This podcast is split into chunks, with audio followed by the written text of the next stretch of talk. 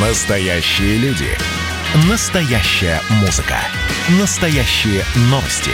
Радио «Комсомольская правда». Радио про настоящее. 97,2 FM. эм. Комсомольская правда и компания «Супротек» представляют. Программа «Мой автомобиль». Новое оружие в борьбе с пьянством за рулем получит госавтоинспекция. Эм, Ну, в общем, э, будущее, о котором мы так долго говорили, оно, в общем-то, уже наступает. Причем в полный рост госавтоинспекция будет моментально выявлять нетрезвых водителей, э, выхватывать из потока и э, со всеми вытекающими отсюда последствиями. Всем доброе утро. Я Дмитрий Делинский, Андрей Олег Осипов, редактор портала осипов.про. У нас на связи, парни. Доброе утро. Доброе утро. Доброе утро. «Форсаж дня». А вот Слушайте, я что-то не понимаю, не до конца точнее понимаю. А, Значит, господин Черников, глава госавтоинспекции, на прошлой неделе заявил, что в рамках реализации национального проекта уже в следующем году появятся средства индикации, которые позволят моментально выявлять нетрезвых водителей. Ам, Прибор, специальный прибор будет определять наличие паров алкоголя по выдыхаемому воздуху. А, Я помню, был такой момент, когда госавтоинспекция ам, анонсировала появление приборов, которые будут дистанционно ам, измерять наличие паров алкоголя в машине. Ну, то есть вот как фотокамера автоматическая, да, а, точно так же там какой-то физический принцип, значит, бьет в лобовое стекло, э, измеряет отражение, и э, свет от Венеры отражается от э, паров э, Вот, выдыхаемого воздуха. Рогозина. Ага. Вот. Дмитрий, я бы хотел поглубже заглянуть в этот вопрос. Зачем? Совершенно неожиданное э, подтверждение получило э, максимум о том, что будущее связано с прошлым и влияет на настоящее. О. Только Черников заговорил об этих чудо-приборах, а мы уже получили статистику об уменьшении количества ДТП с участием пьяных водителей. Так это Вот что означает, будущее влияет на настоящее, на самом деле. Так, Физики ломали голову больше тысячи лет, то, то есть ста лет над этим делом. Может, они перепутали просто, что одно за другим обнародовать. Но самое интересное, действительно так. Э, Количество ДТП с участием э, нетрезвых водителей снизилось. На Об этом 40%. сообщает ГДД на 40%. Да. Это хороший показатель на самом деле. Это по итогам пяти месяцев еще- в, в да. этом году, да, число погибших на 13,2% сократилось. Ладно, это цифры. А теперь давайте все-таки разберем. Я не понимаю, к чему мне готовиться? Ну, то есть, к чему А. готовиться всем остальным водителям? К лазерному контролю. Серьезно? Что ж такое-то? а? Лазерный контроль у нас впереди. Ты еще скажи про э, э, удаленные интеллектуальные чипы, я не знаю, и так далее, и тому подобное, Не-не-не. которые будут встраиваться Не, не знаю, не знаю, связано ли это с наночастицами, Слушайте, но то, то, что чудо-прибор будет, ну, наверное, да. Мне кажется, что вот я лично этого прибора не видел. Вот именно того, о ком говорил Черников в интервью, собственно говоря, э, вот про этот новый прибор. Мне надо его посмотреть. Мне кажется, что это обычный прибор для алкотестера, то, что называется. Обычный прибор для выявления паров алкоголя в выдыхаемом воздухе. То есть машину Трубочка, всё-таки- Ну, всё-таки на расстоянии тебе говорят. Машину все-таки будут останавливать, да. А, а, Ну, а- будут останавливать же машину. Ага. Так. То есть, а, вот не так, как нам описывали там условно 5-10 лет назад, когда а, а, всех просвечивают и выхватывают из потока машину, в, которой, в салоне которой есть пары алкоголя. С алкогольным спектром, так сказать. Да, возможно, но э, вот опять же, мне кажется, это какой-то вот, может быть, может это какой-то хитрый, может быть, кто-то пылесос просто присобачил к прибору, к алкотестеру, и он будет активно и очень сильно всасывать воздух из Не автомобиля. знаю, э, в общем, из интервью не совсем понятно, честно Что сказать, о это? каком именно приборе идет речь. Да. Э, Но то, что что-то появится, и то, что деньги будут освоены, это вне всякого сомнения. Э, Глава Потому что- ГИБДД, да, добавил, что такое оборудование уже применяется во многих странах. Вот вам наводка. А есть в мире Да. прецеденты применения вот этих лазерных дальнобойных алкотестеров? М, Ни никогда разу не встречал. сталкивался. И я тоже. Вот сейчас я вспомню. В Норвегии в трубочку дышал. Там просто в трубочку дышишь. Во Франции обязательно иметь с собой алкотестер. Это такой пакет, который нужно надувать, как воздушный шарик. Он, вы обязаны, кстати говоря, иметь его в... Любой автомобилист обязан иметь внутри своего автомобиля. А, И по Особенно- полицейского достать. Особенно в регионе Бордо рекомендуют. Там полиция не останавливает во время винного фестиваля. Там, там меня тоже продували. В Испании тоже обычный, по-моему, алкотестер. В Германии алкотестер тоже Да обычный. подожди, в Германии тебя хоть раз в жизни Нет, останавливали? останавливали, да, два А, раза. слушайте, А, меня тут вот. в Геленджике остановили. Я дышал, не поверите, не в алкотестер, я дышал на гаишника. О, а это, это, вот Это в какой стране? Слушайте, на Кубани. а может быть, это новые гаишники нового типа? Чипированные. Да. И они и есть тот самый прибор, который по- появится у нас С наноносом. Да, а нет, наноносы их сомнению не подвергаются вообще никогда. Потому что их нос, он куда более чувствителен любого алкотестера. А вы, кажется, выпили вчера. Да, да, вот. Он определяет все моментально. И лучше всего, ему вообще никакой прибор не нужен, собственно говоря, сотруднику ДПС. Конечно. Поэтому меня, как говорится, терзают смутные сомнения, что же это за штука-то такая. Но с другой стороны, если теоретически э, это избавит меня от общения с ГИБДДшником, то есть, грубо говоря, он остановил, направил так свою пушку через лобовое стекло, не подходя ко мне, или через боковое стекло, нажал на кнопочку, раз определил, что нет паров алкоголя. Он мне сразу же махнул, не открывая окна, и поехал. Во времена ковида очень актуально будет. Не надо будет общаться с ним совсем. Вот. Опять же, может быть, об этом идет речь, тогда хорошо. Но я боюсь, что до этого не дойдет. Какие бы приборы э, не поступали на их вооружение, их нюхачество не отменить никогда. От Ну него вот- избавиться не удастся. Факт заключается в том, что Черников еще только сказал, а уже уменьшилось. Да, хорошо. Вот что хорошо. Главное, Я чтобы на после, главное, чтобы после введения не увеличилось. Вот. Вот. Об Так. этом надо помнить. Так, слушайте, э, Черников на самом деле говорил еще э, несколько любопытных вещей, мимо которых мы пройти не можем. Согласен. Там очень И там, более того, интервью. это не для одного, не, одно- не для одной программы даже эти вещи все. Да, потому что очень-очень много. Мне, допустим, э, ну, по поводу скрытого патрулирования мы не можем не, не сказать, да, потому что его, естественно, спросили по поводу скрытого патрулирования. Он, конечно же, сказал, что, а, в общем-то, подобного рода практика давно есть на наших дорогах, и по его мнению э, они направлены именно на выявление так называемых шашечников, мажоров, неадекватов за рулем, хотя мажор это вот как бы не совсем судоверство, но тем не менее. А, Мне представляется, что да, но тут как раз-таки вопрос в том, что, может быть, генерал э, ГИБДД считает, что так, а люди, которые работают на земле, они предпочитают не тратить бензин, а стоять где-то в засаде, собственно говоря, провоцировать э, нарушения. Ну, Вместо того, чтобы это называется э, пассивное скрытое патрулирование. Есть активное скрытое патрулирование, а есть пассивное. Он, вероятно, говорил об активном, которого пока не наблюдается. А может он издать какой-нибудь приказ, чтобы все пассивные стали активными? Я про патрулирование ГИБДД сейчас. Это зависит от их возможностей. Согласен. Так, вы сейчас Хорошо. договоритесь. Активные гаишники, пассивные гаишники. Эм, да- да, Давайте эм, вспомним, о чем еще говорил Черников. Ай, да. Он еще хорошую вещь сказал. Вот тут я ему хотел опять же в очередной раз пожать руку. По поводу, да, По, скорости. по то поводу скорости ограничений. Вот ты можешь даже процитировать, Да, вы знаете, мне, забавно. мне на самом деле очень понравилось, потому что, ну, как известно, московские власти очень ратуют за отмену штрафуемого порога в 20 км в час и очень хотят ввести скоростное ограничение в 30 км в час а в пределах сейчас то ли бульварного, то ли Садового кольца. Под это дело мы даже обсуждали это, если не ошибаюсь. Было даже специальное голосование проведено в Телеграм-канале, и якобы, так сказать, очень многие высказывались именно за снижение порога. Так вот, э, Телеграм-канал Слава- Московского Девтранса или ЦОДД, я не помню. Ам, э, Собственно, все, голосование закончилось, и осенью мы уже увидим первый результат. Там они собираются экспериментировать. Ладно, э, что Черников говорил по поводу снижения скорости? В первую очередь, я просто цитата, в первую очередь тот, кто предлагает такое снижение, думает не о безопасности дорожного движения, а все-таки о каких-то других моментах, в частности, как пополнить доходную часть с помощью тех штрафов, которые налагает автоматическая фото-видеофиксация. Это цитата, я цитирую слова.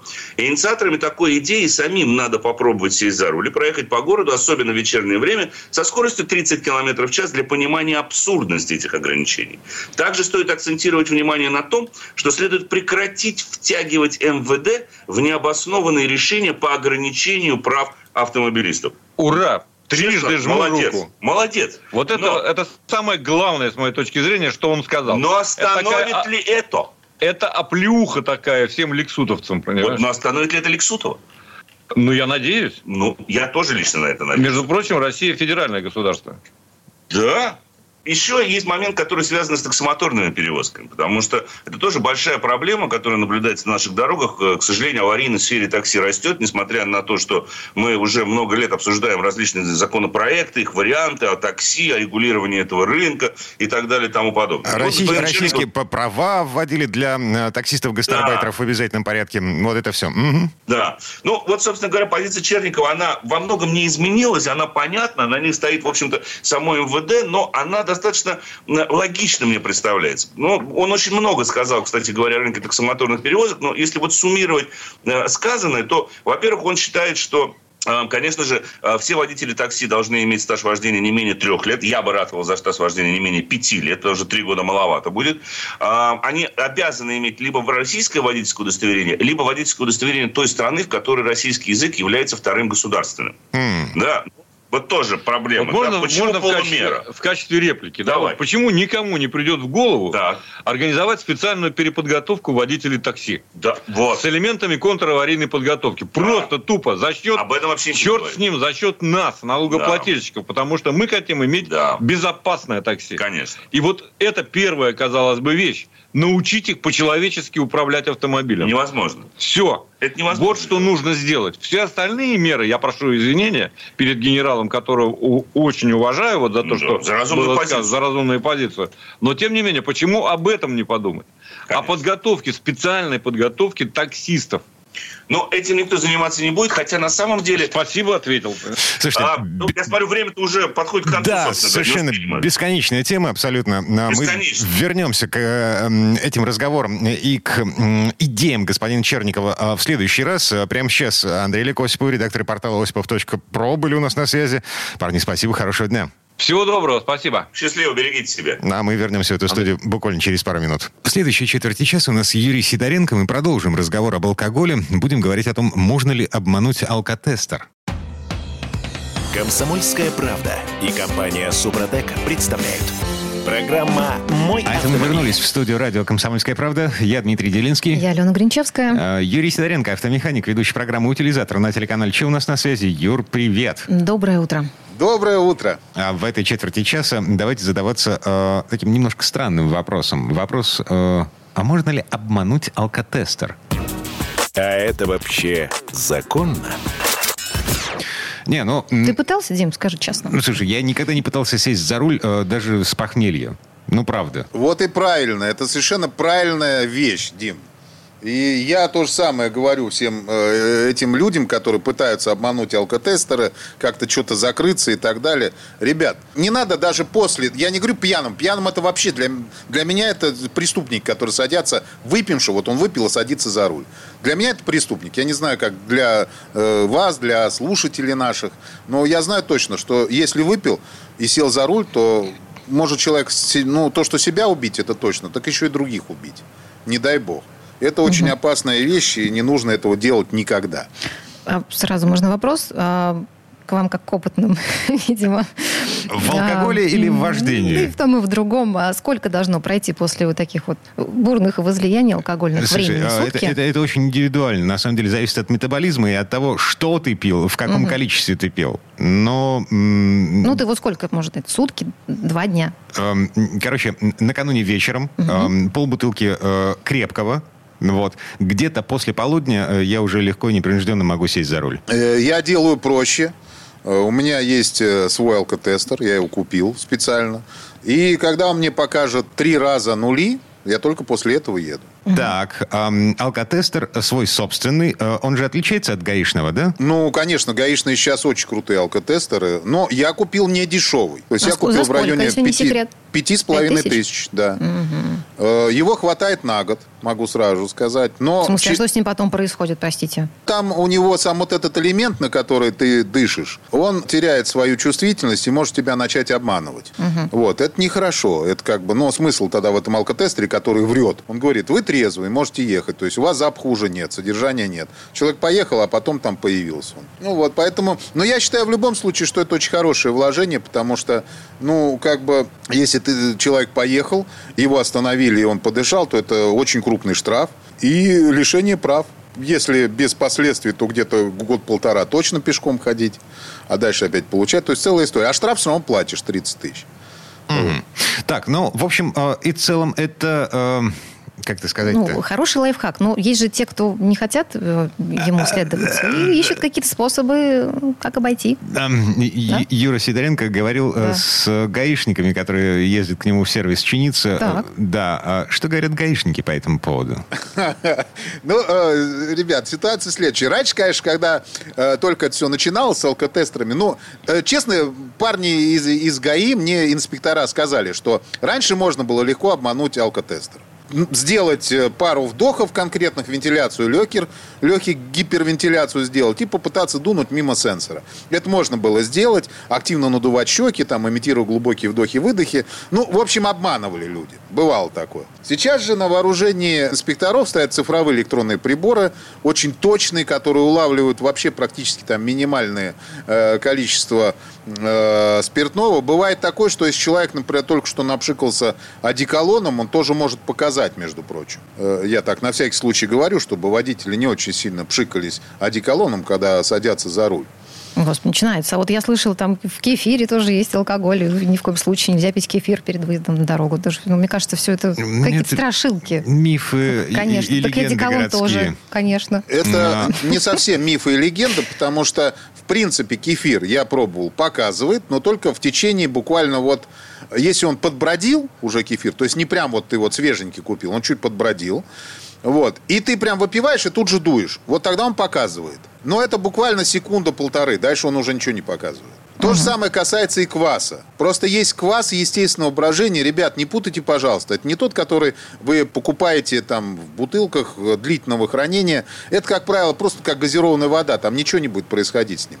А есть квас естественного брожения. Ребят, это практически брага. И там серьезно, там, если он постоял на солнышке, там могут уже появиться и такие нехорошие вещи для алкотестера. Вот. Так что не нужно этим пренебрегать. Вот так вот. Мгм. Так, ну хорошо. И все-таки есть способы... Народные, скорее всего, да? Ну, конечно, да есть, есть способы. Ну, гаишники сказали, что обмануть практически не, не- нево- не невозможно, а практически невозможно. Вот. Ну, я могу сразу сказать, все знают, что не- нет такого способа, который уменьшает э, состояние, вот реальный показатель в 2-3 раза. Это вот однозначно нет такого. То есть, если человек выпил бутылку водки и решил сесть за руль, там, ну, как бы э, бесполезно обманывать, все равно покажет он. А вот побыстрее вывести алкоголь из организма, это можно. Или там скрыть, например, перегар. Ну, как бы по большому счету, вот смотрите, народные способы какие? Уменьшение показателей алкотестера. Простые. Они, в принципе, делятся на три части. Первое, это вот все средства, которые замедляют всасывание алкоголя э, в желудке. Соответственно, в крови отмечаются низкие показатели. Вот. Ну, это, это мы понимаем. То есть, это так у нас шпионы обычно делали. Ну, мы же смотрели все фильмы, да? Они масло сначала съедят жирненького, а вот, или жирную пищу поедят, а потом спокойненько пьют водку и не пьянеют. То есть, она медленнее всасывается. Вот. Но потом она, когда все это масло растворяется, она нормально уже всасывается и появляется столько, сколько надо спиртного в крови. Э, Вот. Также жирная пища. Хорошая штука очень. Это все вот э, средства, которые замедляют всасывание алкоголя. Дим, ну наверняка ты, ты же знаешь, что э, надо хорошо закусывать, желательно жирненьким. Тогда не пьянеешь. То есть вот на Новый год так вообще желательно делать. Дима, знаешь ли ты о таком способе? Да стопудово не знаю. пьянеть? Потому что он культурный человек, я же это вижу. Так, ам, хорошо. А, Движемся дальше. Я скромно промолчу по этому поводу. Ну, я хорошо, я знаю, я могу про это сказать. Я, я автослесарь, мне, мне все прощается.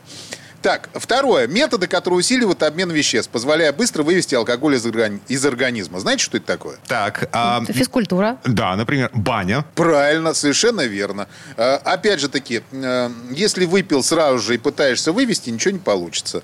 На следующий день можно совершенно спокойно давать определенные нагрузки. Э, Например, вот баня, да?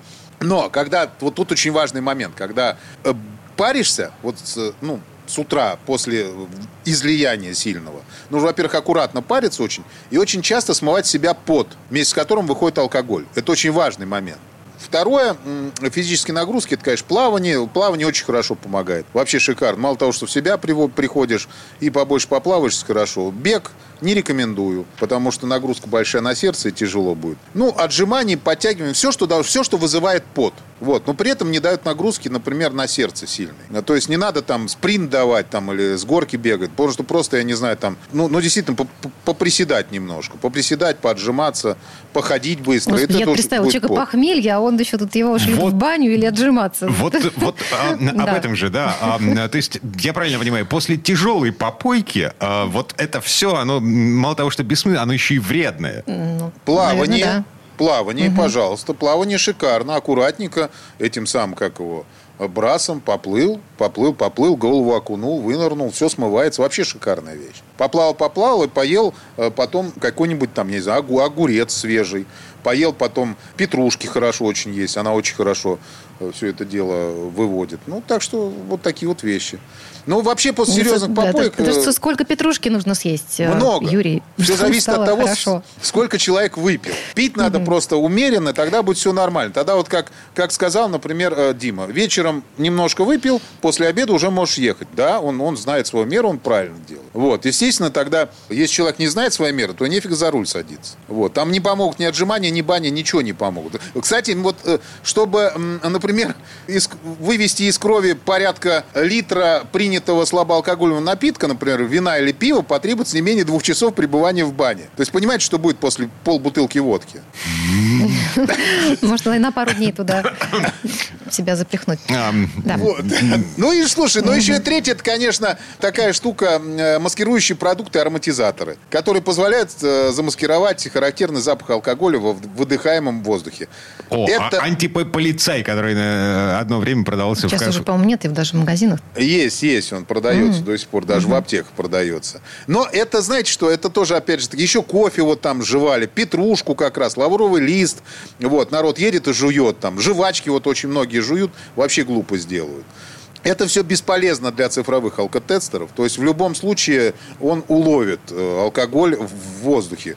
Единственное, что, ну, как бы инспектор может не, не услышать запах, а, как они говорят, я услышал запах перегара. И поэтому попросил его выйти и э, пойти продуться.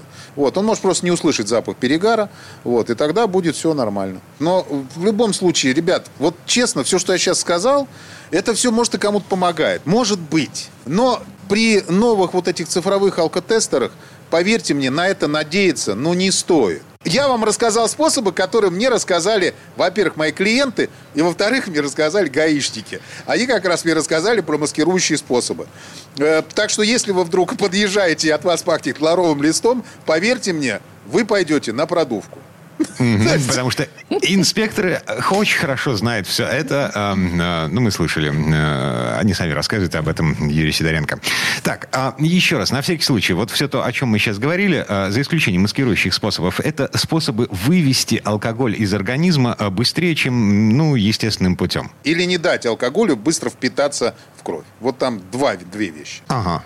Юр, спасибо, хорошего дня. Спасибо. Большое спасибо, всем удачи. Юрий Сидоренко, автомеханик, ведущий программы «Утилизатор» на телеканале Че был у нас на связи. А, мы вернемся э, через пару минут. В следующей части программы к нам присоединится Федор Буцко. Поговорим о том, работает ли каска, если сесть в лужу, глубоко в лужу. И о том, когда аэромобили войдут в серию. Кстати, российские тоже. У нас строят аэромобили. Комсомольская правда и компания «Супротек» представляют. Программа «Мой автомобиль». Не взлетим, так поплаваем в этой четверти часа. Э, теперь вместе с Федором Буцко. Федь, доброе утро. Доброе утро. Um, ну что, тут нас с вами призывается не плавать на машинах, э, потому что лучше летать. А это вообще законно? На прошлой неделе Москву снова смыло. У этого атмосферного явления есть любопытные последствия. Страховые компании возбудились по этому поводу. А, с этого давай начнем. Я напомню на всякий случай. Всероссийский союз автостраховщиков выпустил разъяснение о том, что риск гидроудара двигателя не является стандартным риском по договору КАСКО. Поэтому автомобилисты, въехавшие э, в лужу, и получивший в результате э, смерть двигателя. В общем, эм, сами дураки, сами виноваты и никаких компенсаций не получат.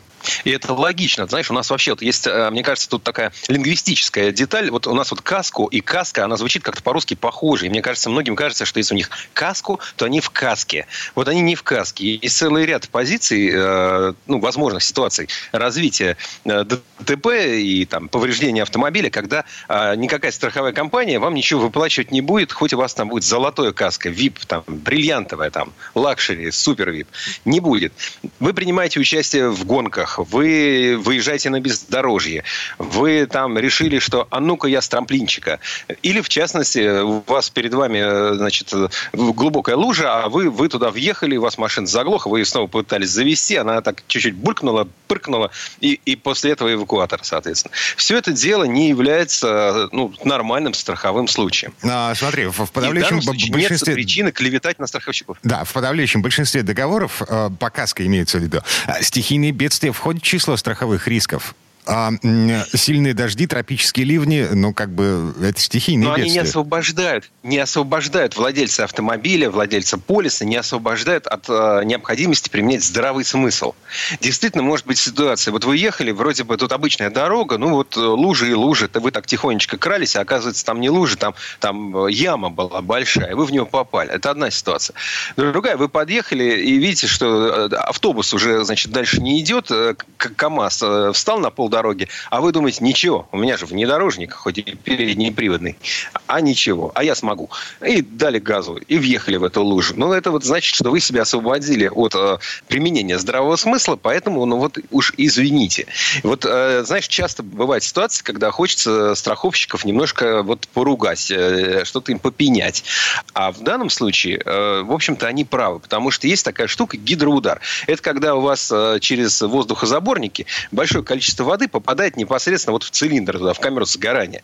Ну и, соответственно, там высокая температура, работают эти подвижные детали, поршни, все это работает, работает, работает, и тут на тебе такой воды.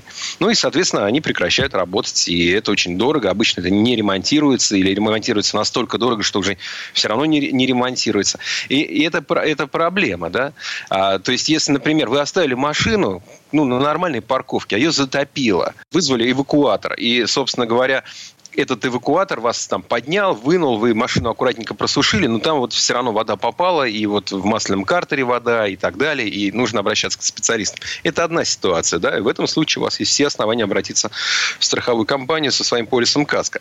Если же вы приходите, у вас там воды, значит, столько, что у вас ноги мокрые а, в машине внутри, да, а может быть, сиденье затопило, как это недавно было у моего а, товарища, значит, в районе Москва-Сити, да, там очень дорогой автомобиль, он, значит, при, пришел, вот там вода. Вот он снял такой забавный ролик. Наверняка станет вирусным. Такой вот дорогой, руль дорогого автомобиля, и он так, э, уже нижняя часть обода в воде, он так э, рукой там, значит, эту э, воду э, играет и брызги пускает, но он ее не заводит, он понимает просто, он умный человек и опытный, и вообще автогонщик. И, собственно, ну, как бы ясно, что он эту машину не станет сейчас пытаться заводить. Он ее вы, вывезет эвакуатором на там, сухое место, просушит, отправит в сервис и так далее. В этом случае можно обращаться. А если, если бы он сел и такой, ну ничего, смогет, заведу-ка. Ну, вот, вот, вот, вот собственно, тогда, тогда не смогет. Тогда, тогда и... В общем, сезон дождей нужно быть внимательным. Нужно объезжать глубокие лужи. Если двигатель заглох, это очень плохо. Это очень такой тревожный сигнал. А, конечно, причины могут быть разные. Может, у вас там свечи намокли. А, может быть, у вас воздушный фильтр там очень намок. Это первое, что нужно проверить. Но, возможно, у вас вода в цилиндрах, и это проблема. Тогда не надо никуда ехать. В 2017 году, э, все тот же Всероссийский союз страховщиков пишет, э, в 2017 году такой же ливень э, стоил страховым компаниям 700, нет, 200 миллионов рублей. Ну так. Я не знаю, это много или мало, давайте честно говорить. По-моему, это не очень много. Это вот когда, если бы он мне стоил 200 миллионов рублей, тут уже, ну, я не знаю, что бы я делал. А если бы он стоит страховой компании, я просто не понимаю. Я в таких больших цифрах не понимаю. Я понимаю, 2000 и 20 тысяч, я тут разницу чувствую.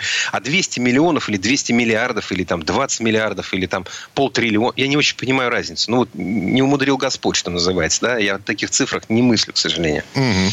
Ну, в любом случае, предупрежден, значит, вооружен, с учетом того, что у нас там глобальное потепление, э, тропическая погода приходит что в Москву, что в Петербург, э, вот вместе с этими ливнями, э, со всеми вытекающими отсюда последствиями, все чаще и чаще. В связи с этим, ну, наверное, нам нужно привыкать к тому, что да, да, да. иногда становятся... К вытекающим, да. Да, к вытекающим последствиям нужно привыкать, да, чтобы они не вытекали из вашего автомобиля вместо, вместе с вытеканием ваших денег. Просто будьте осмотрительны, думайте, где паркуетесь.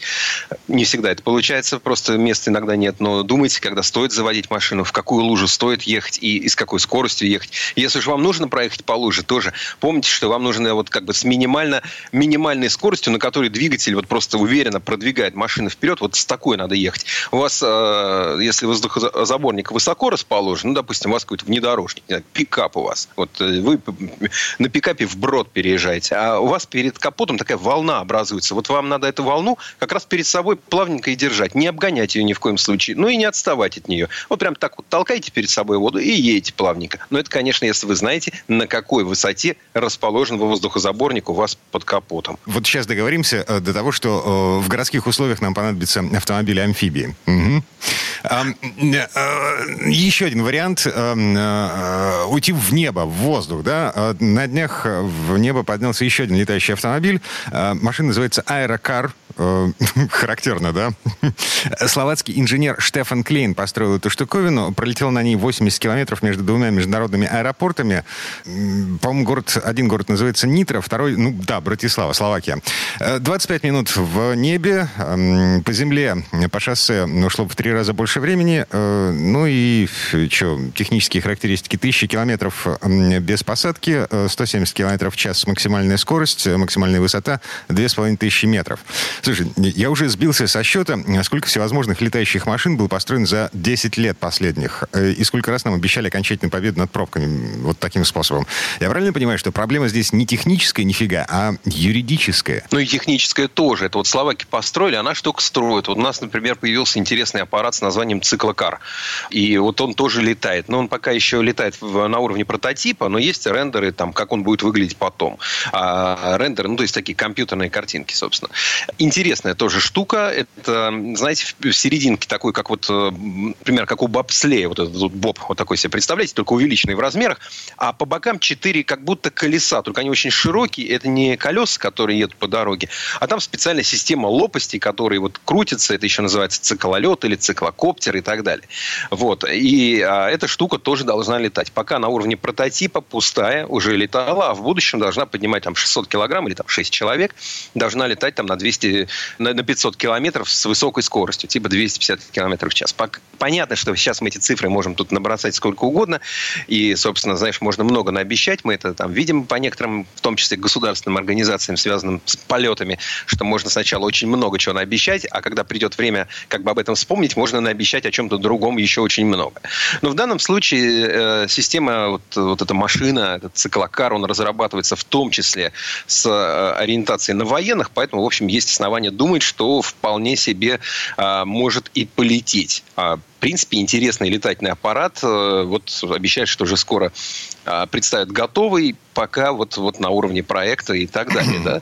А можно ли на таком летать? Избавит ли он от пробок? Ну, знаешь, если э, вот всегда приятно, когда, так сказать, вот есть какая-то э, сегрегация в обществе происходит, но она как бы в твою пользу. Да? Если э, вот никому нельзя, а у тебя есть, тогда ты без пробок. А если у тебя там э, две площадки в районе, а этих штук летательных к 9 утра э, 50 прилетает, ну, конечно, будут пробки, будешь висеть в воздухе и говорить, алло, у меня уже заряд кончается, мне нужно сесть, дайте сесть. Как, как мне сесть? Um... Ну, те, кто первые, они съедят эти сливки, получат эти сливки, как сейчас, например, а, радуются владельцы электромобилей, которые в Москве паркуются где хотят, еще и за парковку не платят. Mm-hmm. Понимаешь? Скоро лафа закончится, но пока это здорово. Также вот э, если вдруг у вас будет возможность одним из первых купить проверенный, надежный, хороший агрегат, пусть э, словацкого или российского производства, то, конечно, будет вам здорово. Без а, пробок будете. Слушай, ну тут, тут я, честно говоря, не до конца понимаю, каким образом все-таки юридически это будет оформлено, потому что, например, небо над Москвой, э, ну, как бы совсем закрытое пространство. Там э, ни самолеты, ни вертолеты. Э, на подъем беспилотников в воздух требуется специальное разрешение. Посмотрим, посмотрим. Сто лет назад, э, ну, чуть больше ста лет назад, когда э, первые автомобили, чадящие, рычащие, э, гремящие, э, страшные, дико появились на улицах э, городов, в общем, э, все крутили пальцем у виска и говорили, что лошадь, ну, как бы привычнее гораздо, да? Вот. Что произошло с тех пор? Э, лошади... Э, когда ты последний раз лошадь видел? Я последний раз видел лошадь три дня назад. Ну, я вообще, э, собственно, часто бываю за городом, поэтому мне они иногда попадаются. А так-то да, ну, вот рабочую лошадь, которая не туристов катает, а которая телегу везет, я в этом году еще точно не видел. Есть такой момент. Ну, я думаю, что действительно полетим. Скоро полетим. Федор Буцко был у нас на связи. Федь, спасибо, хорошего дня. Всего вам доброго. А мы вернемся в эту студию буквально через пару минут. Следующая часть программы у нас журналист, летописец мирового автопрома Александр Пикуленко. Послушаем историю о путешествии тропой Евпатия Калаврата на маленьком французском кроссовере Peugeot 2008. Комсомольская правда и компания Супротек представляют. Программа «Мой автомобиль». А это мы вернулись в студию радио «Комсомольская правда». Я Дмитрий Делинский. В этой четверти часа у нас традиционная история от Александра Пикуленко. На этот раз речь пойдет об автопутешествии по Рязанщине. В дорогу Сан Саныч отправился на новом Peugeot 2008. Цены на эту модель в России стартуют от миллиона шестисот тысяч рублей. При этом э, есть большие вопросы к динамике этого француза. Те, кто уже познакомился с новым «Пыжиком», они говорят, что ну, больше подходит для спокойных поездок и путешествий. Ну, вот Сан Саныч э, поехал тропой Евпатия Калаврата, ему слово. Предыстория. Об этом крае хочется говорить словами путеводителя конца XIX века. Широко и привольно раскинулась Рязанская земля. Для искушенного путешественника чего здесь только нет. Великолепные пейзажи, шумящие березовые рощи, холмы и равнины, извилистые каменистые тропинки, заповедные и святые места – соборы и монастыри, среди которых одни из древнейших – Свято-Троицкий, Солодчинский и Пощуповский. Все это притягивает сюда тысячи паломников со всех уголков России. Вот и мы уже в 21 веке присоединились к ним на новом Peugeot 2008. На этот раз к нам в руки попал ярко-оранжевый с черной крышей. Описывать Peugeot 2008 дело довольно неблагодарное. Красивый и стильный кроссовер, абсолютно дизайнерский, от бампера до бампера. Кому-то он понравится, кому-то нет – но видно, что художники делали автомобиль с наслаждением и не жалели сил, даже работая над самыми незначительными элементами, в момент ставшими визитной карточкой этого автомобиля. Новый Peugeot 2008 теперь еще больше похож на внедорожник, да и выглядит гораздо ярче предшественника. Высокий капот, короткие свесы кузова и изогнутая оконная линия добавляют профилю динамичности. Передняя часть выполнена в свежем фирменном стиле марки. Его черты – широкая трапециевидная решетка радиатора и оригинальные ходовые огни в виде своеобразных клыков. На переднем бампере немаленький воздухозаборник. У автомобиля светодиодная оптика, а еще 17-дюймовые легкосплавные диски – Боковины украшены стильными подштамповками. Не менее выразительно выглядит и задняя часть. Стекло прикрыто спойлером, а фонари напоминают следы от когтей. Автомобиль построен на модульной платформе SMP и серьезно подрос в размерах. В длину прибавил сразу 141 мм, а колесная база увеличилась на 65 мм до 2605. Для таких габаритов Peugeot 2008 достаточно легкий, 1255 килограмм.